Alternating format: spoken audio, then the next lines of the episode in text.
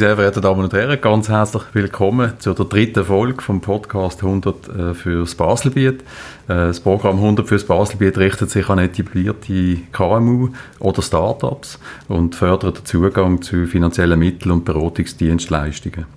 Mein Name ist Beat Rötlisberger. Ich leite den Geschäftsbereich Unternehmenskundenberatung äh, bei der BLKB und darf auch das Programm verantworten 100 fürs Baselbiet.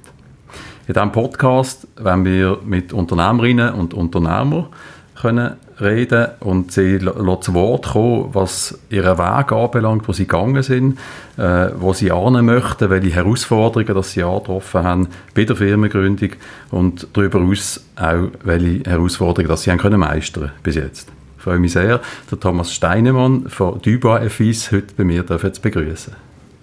Danke schon vielmals für die Einladung. Ich habe mich gefreut, dass ich aus der Kantonshauptstadt Basel habe in die Kantonshauptstadt Liestels kommen und habe keine Angst davor. Super.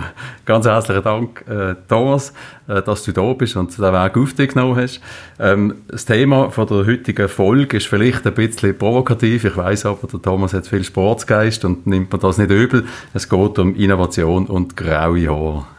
Und ich verrate jetzt nicht, ob wir vom Thomas seine grauen Haare reden oder meine. Wir haben beide davon. Sagen wir es einfach so. Und tragen sie mit Stolz. Genau, ganz genau. Äh, Thomas, äh, herzlich willkommen. Ähm, die erste Frage richtet sich immer ein an deine Firma und an dich persönlich. Und äh, das, was natürlich am meisten interessiert, was für eine Uhr hast du an?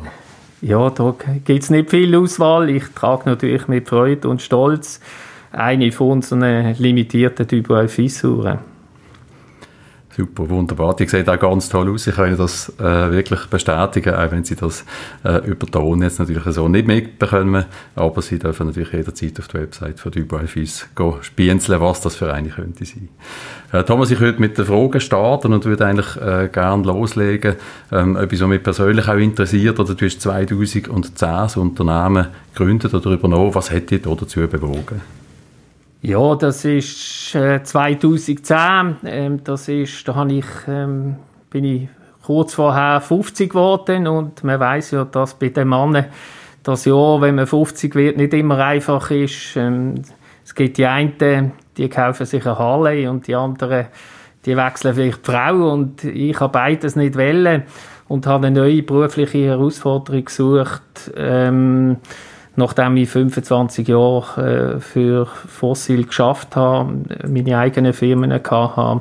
Und da ist äh, kleine Schweizer Uhrenmanufaktur natürlich zuoberst auf der Liste gestanden und immer ein Traum gewesen. Schön, alles klar. Ich werde dieses Jahr 50, jetzt habe ich hoffentlich noch keine Erklärungsnoten. äh, Harley möchte ich mir eigentlich auch keine kaufen, aber äh, ich bin im Moment noch recht ausgelastet im aktuellen Job. Mal schauen, was das Jahr noch, noch ja, alles noch bringt. ein, zwei Jahre Zeit. Bei mir ist es auch erst mit 52. okay, super. Ähm, äh, du hast gesagt, wir haben Dubois ist äh, eine etablierte Marke gewesen. Ähm, und äh, wo ist die gestanden, wo du eingestiegen bist, wo du die Firma übernommen hast? Ja, man muss hier auch ein bisschen berücksichtigen, 2010 sind wir in einer, in einer Zeit gewesen, wo es für viele chinesische ähm, reiche Leute opportun war, auch noch Schweizer Uhrenmarken zu kaufen, genauso wie man in Hotel und andere Sachen in der Schweiz investiert hat. Die Preise sind relativ hoch gewesen. Und ich hatte ja nicht das Portemonnaie, das überquollen ist, also habe ich mir ein bisschen heraussuchen, welche Marken kommt überhaupt für mich in Frage vom, vom Renommee, aber auch, die noch zahlbar sind. Und da ist überall FIS immer zu oberst auf der Liste. Gewesen. Sie hat einen unheimlich tollen Claim, nämlich äh, die älteste Uhrenfabrik der Schweiz. Äh, sie ist 1785 gegründet worden, hat eine lange Geschichte, ist eigentlich eine der ganz wenigen Marken, die seit Beginn immer produziert, also keine Unterbrechung hatte und darum ist sie zuoberst auf der Liste gewesen. Und ich wusste, sie ist im Besitz von einer Familie und das könnte so sein, dass man die noch zahlen könnte, wenn sie zum Verkauf kommt. Ich habe dann Mitte 2010 gehört, dass die deutsche Unternehmerfamilie, die die Marke besessen hat, verkaufen hat dann äh, angerufen, hat her kennt und wir sind dann relativ schnell auf eine gemeinsame Basis gekommen und im Dezember 2010 habe ich den Kaufvertrag unterschrieben. Super, also hast relativ zügig Nägel mit Köpfen gemacht. Ähm, es gibt ja die Aussage von einem bekannten Schweizer Uhrenpapst, oder wenn man eine Marke, eine Uhrenmarke möchte heute etablieren äh, braucht das äh, viel Glück und etwa 100 Millionen. Äh, du hast die Gegenthese antreten in dem Sinn äh, mit, mit dem Budget. Du hast aber auch viel Erfahrung äh, mitgebracht, oder? Was kannst du uns kurz erklären, was ist dein Bezug zur Uhrenindustrie und was sind so deine Stationen gewesen? Ja, ich habe eine kaufmännische Lehre gemacht in einer Grossuhrenfirma. Das kennt man heute fast nicht mehr. Das heißt, die Firma hat äh, Produkte vertrieben wie Kuckucksuhren, Wanduhren, Wecker, Tischuhren. Ähm, das war ein Familienbetrieb. Ich hatte dort auch als Lehrling schon relativ viel Verantwortung gekriegt. Und Anfangs 80er Jahre, äh, nachdem in den 70er Jahren die Schweizer Uhrenindustrie ja eher am Boden war, vor allem was die Armbanduhr betrifft, ist Anfangs 80er Jahre der Hayek mit der Swatch gekommen und sind dann andere grosse Modemarken eingestiegen. Und dann hat mich das äh, Modeuhrenbusiness angefangen interessieren.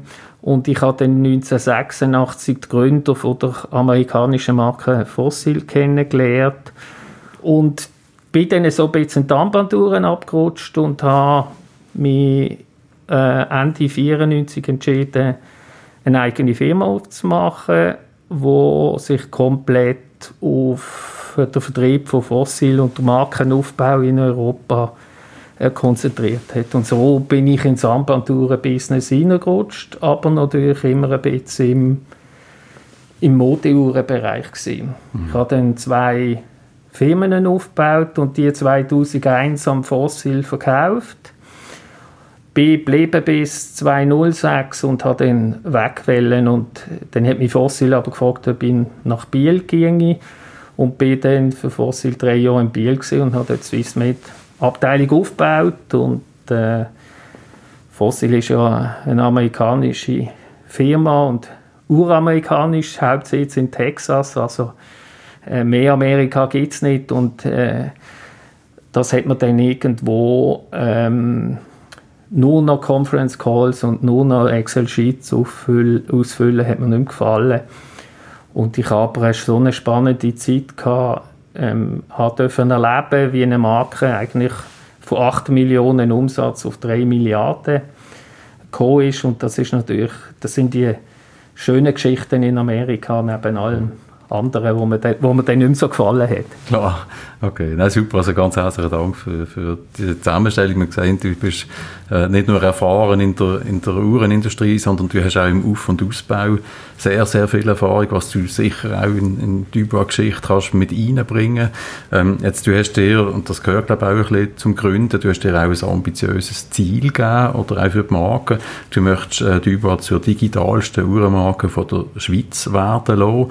Jetzt, wenn man analoge Uhren anschaut und sagt, ich möchte die digitalste Uhrenmarke sein, aber die ist gleich irgendwie noch mit einem Zeiger versehen, dann ist das vielleicht ein bisschen kontrovers zum Diskutieren. Was heißt das genau, digitalste Uhrenmarke Marke von der Schweiz? Ja, man muss sich vorstellen, ich bin im Dezember 2010 heimgekommen, ähm, habe einen Kaufvertrag unterschrieben gehabt. Dann habe ich das zuerst meiner Frau müssen erklären, natürlich.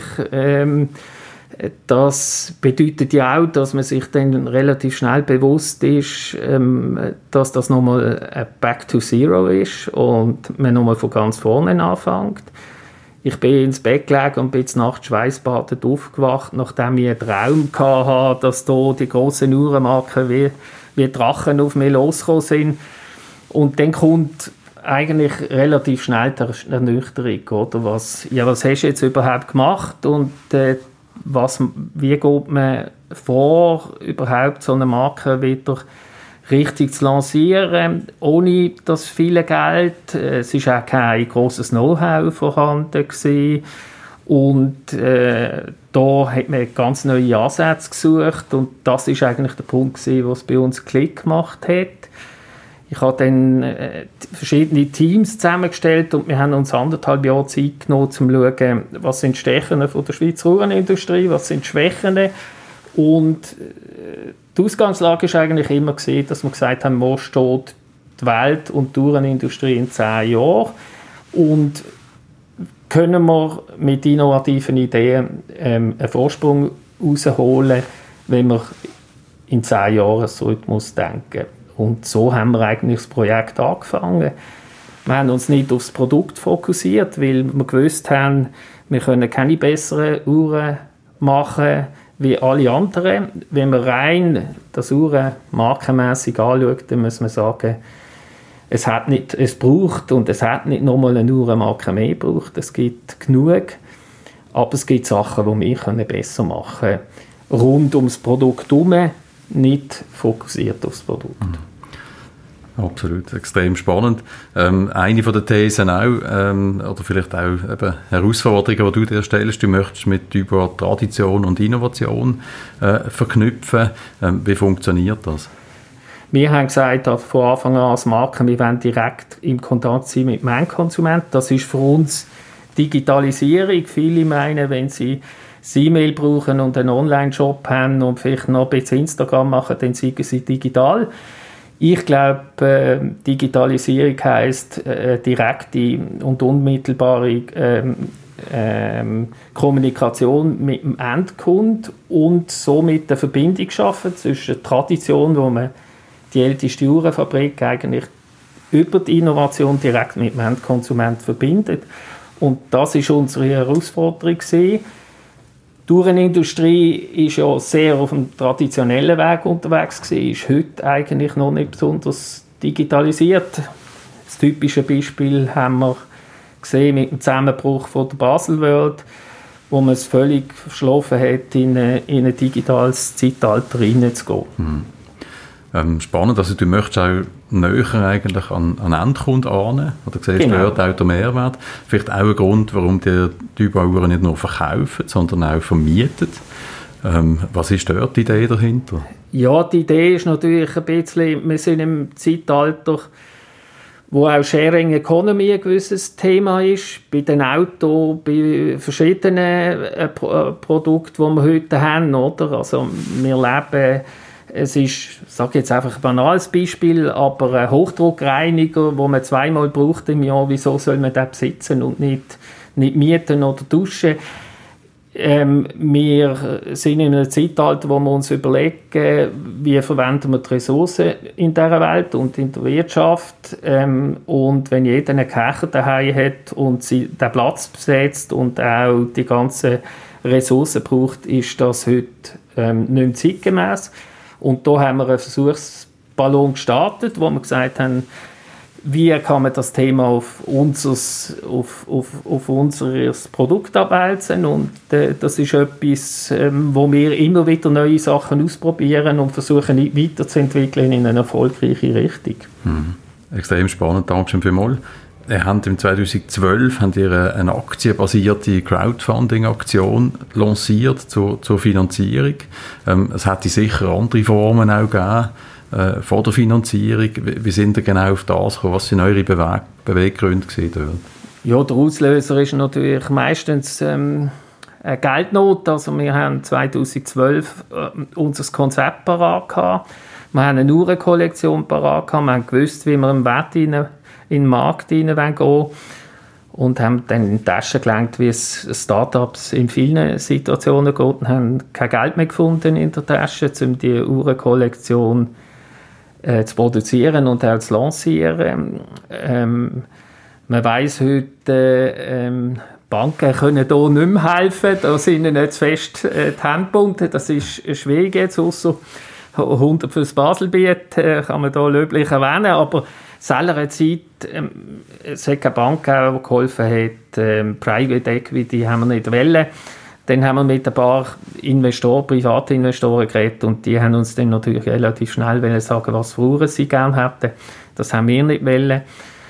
Und dann äh, bin ich auf dem Highway mit dem äh, Johnny Walter, meinem Partner und, äh, von Genf und wir sind ein bisschen frustriert gewesen, haben äh, zum Mute gehalten, sind an See gesessen und haben dort Egelfilet gegessen und einen Artikel gelesen zum Thema ähm, Crowdfunding. Das ist so der Zeitpunkt gewesen, wo Kickstarter, die bekannte Plattform in den USA, äh, die ersten Millionenbeträge äh, gesammelt hat und wir haben gefunden, wieso können nicht viele Leute mit kleinen Beträgen sich an Typen beteiligen und unsere Vision teilen.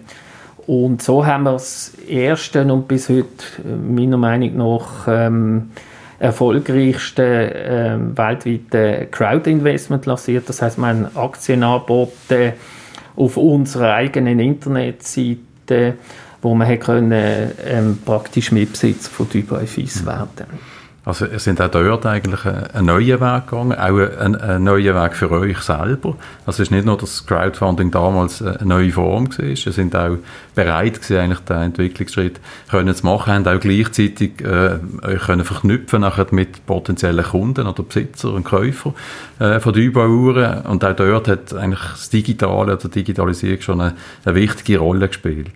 Jetzt wenn du in die Zukunft schaust, was sind die nächsten digitalen Entwicklungsschritte von Dubois? Ja, also wenn man jetzt zurückschaut, ist das natürlich der wichtigste, sag jetzt mal, das hat so einen Turbo-Effekt gegeben für die Firma in der Digitalisierung. Ähm, es haben ja alle gesagt, äh, das wird nie funktionieren. Wir haben das Ziel gehabt, 1,5 Millionen einzusammeln ähm, über, über die Aktionäre. Das haben wir ja dann in sechs Monaten geschafft, haben knapp 600 Aktionäre in 21 Ländern und das hat uns eben zeigt, was möglich ist, obwohl alle gesagt haben, das funktioniert nicht, die Anwälte ähm, und so weiter. Und äh, da haben wir gesagt, an dem müssen wir dranbleiben. Ähm, heute haben wir über 1000 Aktionäre in 31 Ländern. Wir betreiben eine papierlose Aktionärsplattform, die wir entwickelt haben. Wir haben einen ganz neuartigen Online-Shop entwickelt für unsere limitierten Uhren und so ist es immer weitergegangen und jetzt sind wir vor dem nächsten Thema eigentlich, wo wir immer wieder neu ähm, lancieren ist, ähm, wir haben ein großes Lager an historischen Uhrwerken gefunden aus dem letzten Jahrhundert. Das ist äh, für uns ein tolles Thema, aber bespielt auch keine von der grossen oder von der wichtigen Uhrmarken heute. Und auch hier ist es wieder darum gegangen, wie kann man so etwas finanzieren.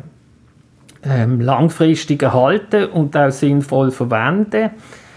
Und jetzt werden wir ähm, im zweiten, Ende zweites Quartal werden wir eine Tokenisierung von diesen Uhrwegen auf den Markt bringen. Das heißt, ähm, man kann in Zukunft über einen Token in wirkliche Wert investieren. Das heißt, man kann Uhrwerk kaufen, investieren in ein Produkt, wo Schweizer Kulturgut ist, wo einen historischen Wert hat, wo limitiert ist, was es so nicht mehr gibt und in Zukunft nur an Wert wird gewinnen.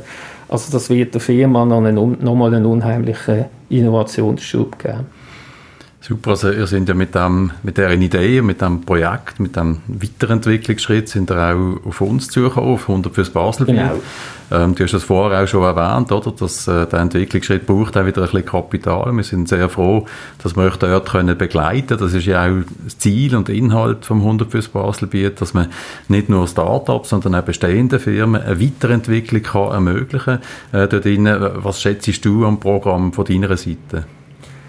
Also ich finde das Programm äh, sehr spannend, ich finde es auch sehr gut aufgesetzt. Oder? Man verläuft, ähm, durchläuft eine gewisse Vorselektion, ist mit Leuten im Kontakt, die im Business drin sind, aber auch in der Finanzierung drin sind. Und was dann ich sehr spannend gefunden habe, ist, dass im, im Final Pitch am Schluss eigentlich der Entscheid bei erfolgreichen Unternehmern aus dem Baselbiet liegt ähm, und nicht mehr direkt bei der Bank, so wie ich das erlebt habe. Und dass es an diesem Anlass natürlich auch spannend war, wieder einen Gedankenaustausch zu haben mit ganz anderen Leuten.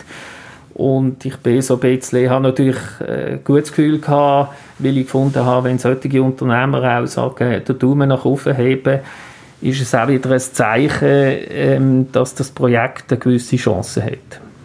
Super, also ich muss vielleicht ganz kurz berichtigen, falls jemand von unseren Regulatoren da zulässt. Yeah. Es ist natürlich so, dass wir als BLKB eine Vorselektion genau. machen und dort den Kredit an sich pro forma bewilligen. Also die Bewilligung liegt Peter Bank, aber das ist natürlich genau der Punkt, den du äh, erwähnst. Es ist am Schluss äh, sind Mitglieder vom Advisory Board, das sind Unternehmerinnen, Unternehmer von der Region, genau. die der Region auch etwas möchten zurückgeben mit ihrem Know-how, mit dem Engagement äh, und die machen dann die finale Selektion und die hast du überzeugt, also von dem her, äh, das, da, kann ich, da kann ich nur gratulieren, also die sind alle Feuer und Flamme gewesen, hat sicher damit zu tun, ja, ja. dass du ein tolles Produkt hast und auch etwas Emotionales äh, schlussendlich äh, darstellst, oder? Jetzt ist der Sitz von Dubai Fis ist in Basel. Genau. Ähm, wir heißen Hunde fürs Baselbiet und möchten natürlich eine gewisse Wertschöpfung auch äh, im Basel-Land sehen. Das äh, möchten natürlich auch unsere Eigentümer. Ähm, was können Sie dort sagen? Was ist geplant in diesem Bereich? Ja, es, ist, äh, es gibt jetzt verschiedene Ansatzpunkte, die man natürlich hat. Äh, wenn man da so etwas will, äh, entwickeln wie jetzt das, dann braucht es sicher auch Ressourcen und äh, dass man die im, im, in Anlehnung im Baselbiet macht, das äh, ist dann durchaus äh, sinnvoll. Es ist ja so, ähm, auch wenn wir wieder von Basel und Baselbiet reden, ist es eine Wirtschaftsregion, aber das Baselbiet hat natürlich auch für uns eine wichtige Funktion, oder? Und äh, hat, bietet so viele Möglichkeiten, dass wir sicher müssen, ähm, überlegen wie wir in Zukunft hineingehen mit einer weiteren Firma. Und dass Baselbiet eine gewisse Rolle spielt, ist klar. Und wir sind jetzt mit dem Projekt so innovativ unterwegs, dass ich sage jetzt gerade im Bereich Blockchain ähm, Tokenisierung, ähm, die ganzen Legal-Geschichten dazu, man auch muss schauen, wo findet man die entsprechenden Ressourcen und äh, da jetzt Basel bietet die erste äh, Giga spielen. Schön, super. Also das hören wir natürlich äh, sehr gern. Machen wir ähm, auch gern. toll. Ähm, Thomas, Vielleicht zum Abschluss auch äh, von dieser Folge vom Podcast äh, möchte ich noch ein paar persönliche ja. äh, Fragen dir auch noch stellen. Und es kommt dann auch die heikle Phase für mich, wo du mir etwas darfst fragen Aber ich darf jetzt zuerst einmal noch starten äh, als Gastgeber. Ähm, äh, der Titel äh, oder der Inhalt von der Folge, äh, da geht es ja ein bisschen um graue Haare. Ähm, wenn man dir zulässt, also wenn ich die Augen würde zumachen, hätte ich wirklich das Gefühl, ich habe es mit einem ganz jungen Unternehmer äh, zu tun. Ähm, sehr verehrte Zuhörerinnen und Zuhörer, ich kann Ihnen garantieren, probieren. Der Thomas hat wirklich, so wie ich auch, ein paar graue Haare, ein paar, äh, ein paar hellgraue. Ich glaube, ähm, nur noch graue. und vielleicht fragt er dann, also, was braucht es, dass man vielleicht auch schon ein bisschen im gesetzteren Alter noch Innovation kann betreiben kann? Ja, es braucht äh, eine Offenheit natürlich, in, in die Welt hineinzuschauen, sie auch ähm, sich ähm, so offen zu geben, dass man auch wieder ähm, aufnahmefähig ist. Ich glaube, das ist ein wichtiger Punkt. Ich bin ja nebendran noch Präsident äh, vom FC Concordia und habe mit einem Haufen jungen Leuten zu tun. Ähm, und das ist für mich auch ein wichtiger äh, Punkt, wo man sich natürlich beeinflussen lässt. Und es, man muss auch sagen, es ist nicht, nicht jedermann ist, ist ein Unternehmer im gleichen Sinn. Ich habe das vorher gesagt, für mich gibt es Verwalter und es gibt Visionäre. Ähm, und es ist einfach, ich glaube, Visionen sind wichtig und auch der Mut haben, die Visionen anzupacken. Ähm, der Tadashi Yanai, der Gründer von Uniglo, hat einmal gesagt, die meisten Startups scheitern nicht daran, weil die Idee schlecht ist oder die Umsetzung schlecht ist, sondern weil man schnell aufgibt. Man muss jetzt auch sehen, wir haben äh, bei Dubois drei Jahre lang gehabt, wo wir wirklich äh, das Knappere hatten, wo man auch finanziell so am Rand segelt, dass das Auswirkungen hat aufs Private. Und das muss man können aushalten. Und wenn man viel aushaltet, dann kann man auch viel erreichen. Aber ich glaube, Visionen zu haben, etwas zu bewegen, ist für mich ein ganz wichtiger Punkt. Super, das nehmen wir gerne so mit. Ähm, vielleicht zweite Frage zum Persönlichen auch. Ähm, äh, jeder von uns braucht Motivation, Inspiration. Was inspiriert dich? Ich glaube, ähm, die Inspiration liegt daran, immer wieder ähm, zu schauen, was in dieser Welt passiert. Ähm, ähm, man diskutiert sehr kontrovers, wo, geht die, wo gehen die zukünftigen Generationen an. Oder? Ich sage immer, man kann, ähm, man kann Greta mit der ganzen Klimadiskussion sehr differenziert gesehen und trotzdem bin ich immer wieder erstaunt, was sie bei den jungen Jugendlichen ausgelöst hat, in, wo plötzlich über Klima, über Ressourcen diskutiert wird, wo man vielleicht vor der Greta noch nicht hatte. Man muss auch, ich habe das vorher auch erwähnt, man muss Amerika äh, sehr differenziert sehen, obwohl ich am Schluss gesagt habe, ich halte sie nicht mehr aus äh, äh, mit ihren Excel-Sheets und, und, und Videokonferenzen muss ich sagen, das Tolle finde ich in Amerika, du kannst scheitern und du kannst morgen wieder neu anfangen. Und so, äh, ich vergleiche das mit dem, wenn wir eine Teller Suppe vor uns haben, wo ein Hort drin ist, der Amerikaner sehen die Suppe und wir sehen das Haar. Und ich glaube, dass äh, sich von solchen Sachen immer wieder zu inspirieren zu lassen und die, die guten Sachen zu sehen und die guten Sachen für sich selber zu übernehmen, das inspiriert mich. Toll, cool. Das klingt sehr, sehr motivierend auch für alle, die zuhören. Ich hoffe es zumindest, also mich motiviert das äh, sehr. Äh, ja, jetzt darf ich äh, das Zepter dir übergeben. Äh, jetzt bist du dran am Fragen. Ich könnte es ja jetzt relativ einfach machen und fragen, was du für eine Uhr hast. Das mache ich jetzt aber nicht. Ich, mich würde mehr interessieren, ähm, ich finde es sehr spannend, äh, dass BLKB jetzt bekannt hat, dass sie eine digitale Bank macht. Ähm, das ist äh, ein Thema, das jetzt natürlich überall ein bisschen auf dem Tisch ist. Äh, was bedeutet das für die BLKB? Gibt es da irgendwelche jetzt äh, Differenzen zwischen bestehenden Geschäften und, und zwischen dem, was da kommt? Ist, wo, wo positioniert man sich da als Bank? Ja, das ist sicher etwas, was uns sehr, sehr stark beschäftigt hat in der Vergangenheit. Ähm, es geht um den Betrieb von Innovation eigentlich innerhalb von einer bestehenden Organisation. Und für uns natürlich als äh, regionale Retailbank mit einem relativ hohen Marktanteil auch darum, uns äh, wirklich sehr differenziert mit der Zukunft auch können auseinandersetzen.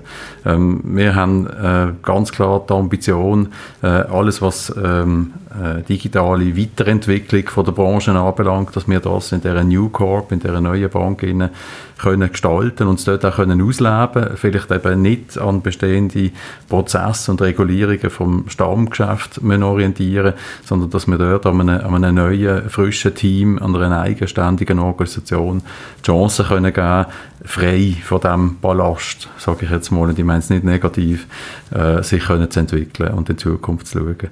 Und äh, ja, das machen wir nicht allein, also wir möchten das natürlich auch in Kooperation mit ganz vielen Partnern äh, können machen, die uns können weiterentwickeln und da kann vielleicht auch auf die Zukunft raus äh, ein Über oder ein paar tokenisierte Uhrwerke können dort eine Rolle spielen.